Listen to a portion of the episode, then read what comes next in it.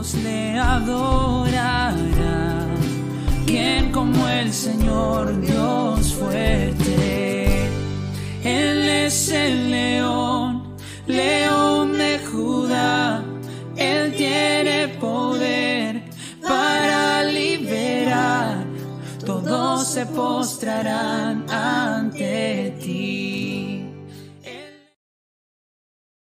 Hola hermanos, muy buenos días. Bienvenidos sean nuevamente a un devocional más. El, a Dios gracias primero, ¿no? Porque nos permite la vida, porque tenemos esta tecnología, esta oportunidad de, de podernos reunir y seguir aprendiendo de, de, la palabra de Dios. El día de hoy vamos a leer de, el libro de Hechos en el capítulo 22, versículo 30 y 23 hasta el versículo 22. El tema central del día de hoy sería testifica de Dios en todo momento y vamos a ver la importancia y los beneficios que trae esto, ¿no? Es, es importante entender que hablar de Dios pues no debe de tener como ninguna limitante, no importa el lugar, no importa la hora. Y el versículo central en el que vamos a basar todo el, el devocional del día de hoy va a ser en el versículo 11 del libro 23 de Hechos y dice así, a la noche siguiente se le presentó el Señor y le dijo, Ten ánimo, Pablo, pues como has testificado de mí en Jerusalén, así es necesario que testifiques también en Roma. Hay que tomar en cuenta que esta era la tercera vez que se le presentaba Dios a, a este Pablo a través de, de, después de sus oraciones de Pablo, ¿no? Pero creo que esta era la más importante. La primera vez que se le había presentado, Dios le pregunta a Pablo por qué lo está persiguiendo, cuando sabemos que Pablo pues perseguía al, pueblo de Dios. Eh, la segunda vez que se le presenta a Pablo, ya estando eh, en Jerusalén, Dios lo alerta y le dice que necesita irse de ahí porque pues lo están persiguiendo y quieren eh, matarlo.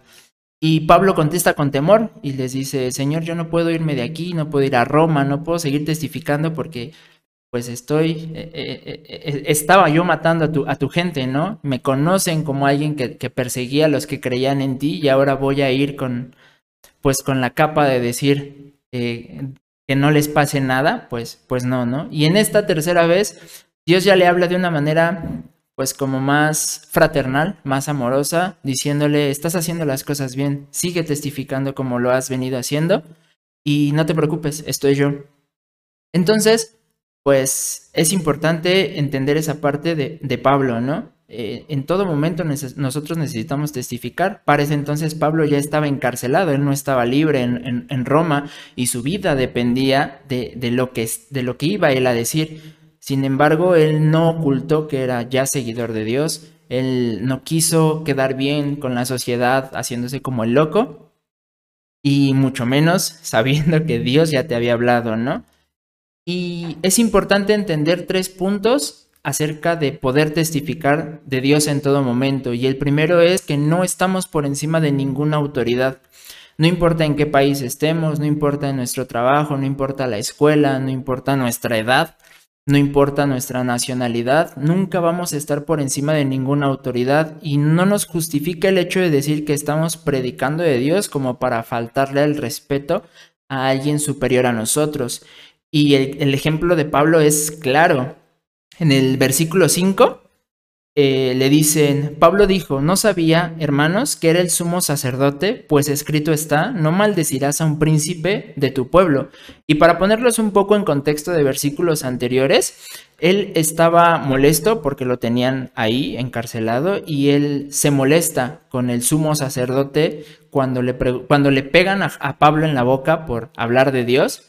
Y él le dice, Dios te va a pegar a ti por, por prácticamente como reprimir lo que yo estoy diciendo, ¿no?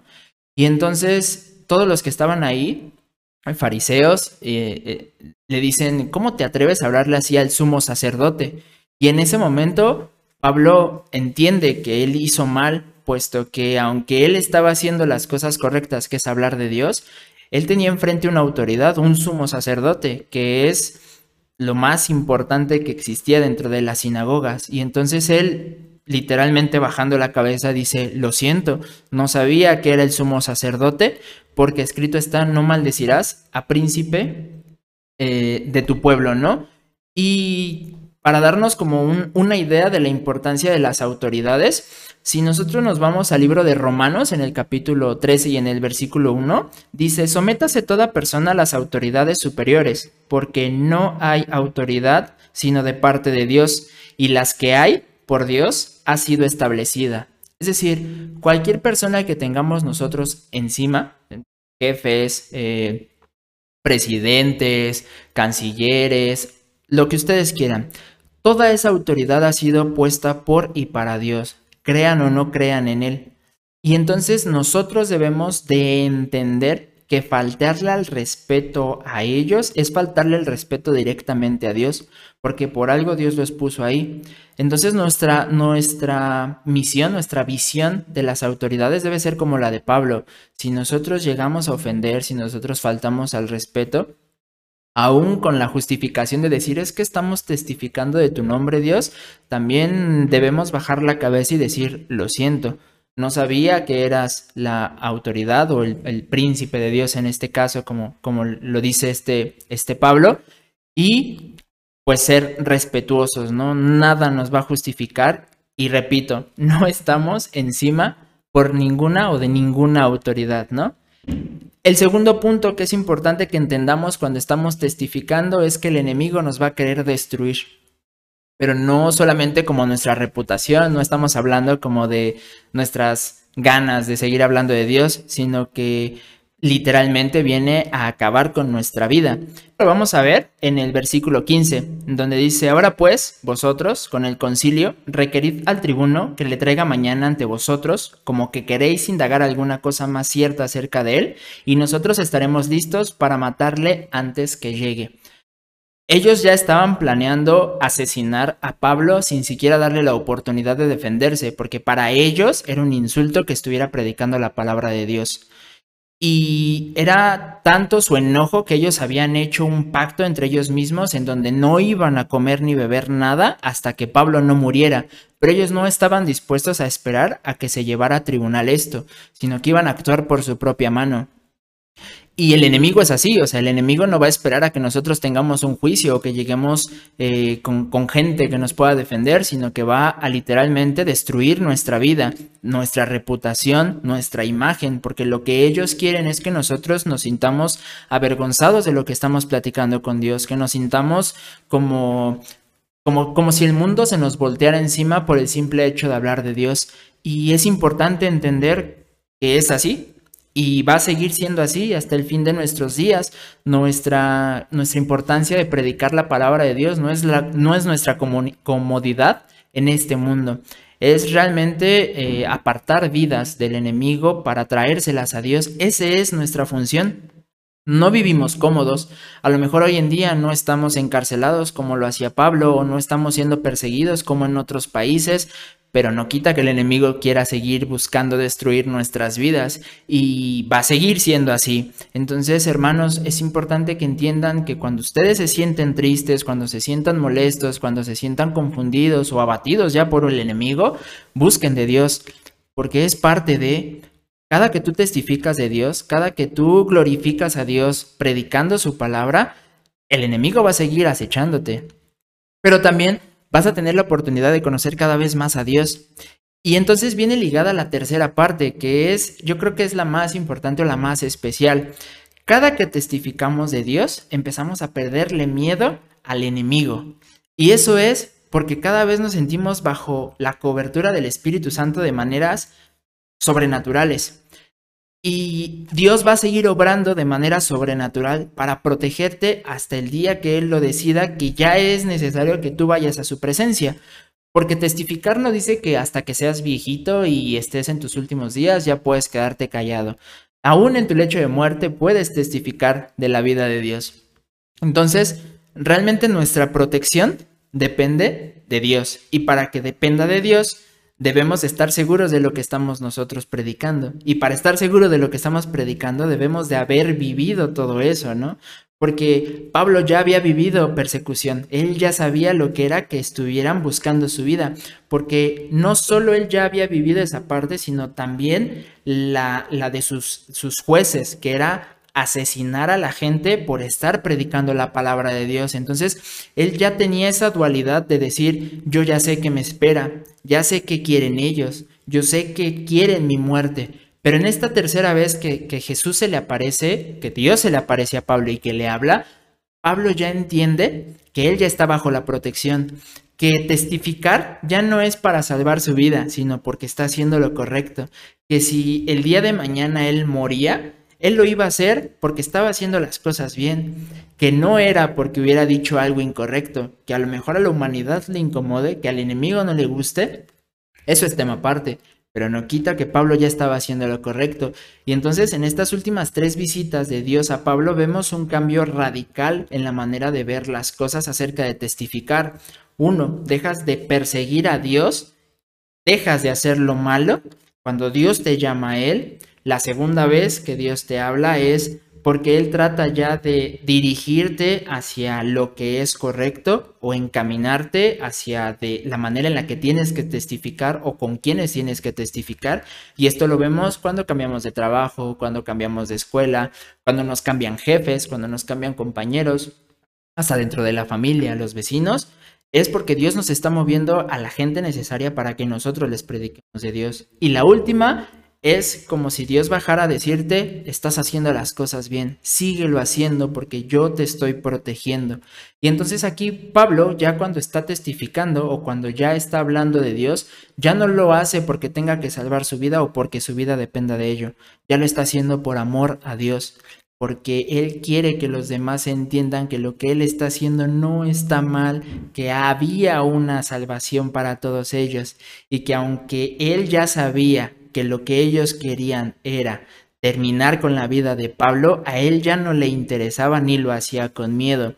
Y entonces te das cuenta de esta parte del Dios protegedor, de Dios salvador, de Dios del que te cuida, ¿no? Y lo vemos en el versículo 10 del capítulo 23 de Hechos y dice, y habiendo grande disensión, el tribuno, teniendo temor de que Pablo fuese despedazado por ellos, mandó que bajasen soldados y le arrebatasen de en medio de ellos y le llevasen a la fortaleza. Esta fortaleza es Dios. ¿Puede tu vida estar llena de caos? Puede tu vida estar en un momento crítico, puedes estar pasando por muchísimas pruebas en medio de tribulación, la gente señalándote, siendo abrumada por la humanidad porque tú estás tratando de hacer las cosas bien ante los ojos de Dios y en el momento que menos te lo esperes, Dios va a bajar a cobijarte, a arrebatarte del enemigo y a llevarte a la fortaleza y su fortaleza son sus brazos, es su corazón, es estar cerca de Él. Hay que entender que para que nosotros podamos entender quién es Dios, necesitamos pasar por tribulación, porque si no, no vamos a conocer a este Dios consolador o este Dios lleno de poder. Ese Dios que lucha nuestras peleas. Aquí Pablo ya está testificando porque ya sabe quién es Dios, porque ya lo conoció, ya lo vivió, ya no le da miedo morir le da más miedo tener que quedarse callado y tener que rendirle cuentas a Dios diciéndole, perdón Dios, no pude hablar, a decir, bueno Dios, estoy en tu presencia porque me mataron, pero lo hice hablando tu palabra.